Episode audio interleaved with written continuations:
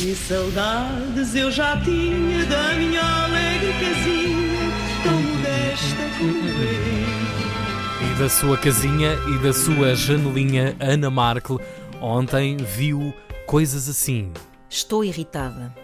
Como se não bastasse ter de estar em casa, ontem a junta de freguesia do bairro decidiu deitar abaixo as árvores da minha rua, morada de muitos pássaros, meus amigos e único obstáculo que me resguardava do olhar curioso dos vizinhos da frente. E vice-versa, que eu também não resisto a olhar para dentro de uma casa alheia.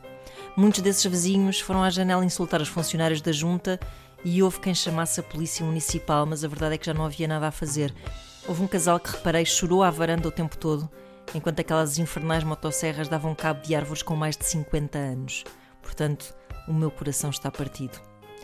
Agora, neste momento da história em que a nossa casa é mais do que nunca o nosso santuário, como é que é possível profanar-se assim uma rua? Expondo ainda por cima os meus vícios privados, até porque eu tenho as persianas estragadas e toda a gente vai ver as figuras em que eu ando nesta quarentena. Ah, não, ai, carvezinho, não, não, isto não é um pijama, isto é loungewear. E não, não, não é o mesmo da semana passada, eu é que tenho muitos iguais, facilita-me a vida. Bom, não deixa de ser interessante que isto aconteça na semana da estreia do Big Brother. O que se vai passar na minha rua a partir de agora é que pessoas fechadas em casa vão ver da sua janela outras pessoas fechadas em casa, que por sua vez poderão estar a ver na televisão outras pessoas fechadas em casa. Neste reality show da vida, eu só tenho pena de não ser tão frontal como alguns concorrentes, senão o pessoal da junta ia ouvi-las. Aí ia!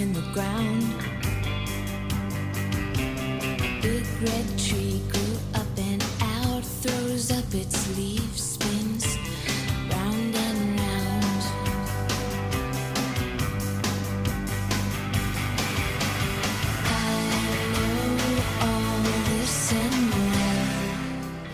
o massacre de corte de árvores, quando tantas vezes são elas uma das poucas coisas para nosso regalo visual nestes tempos.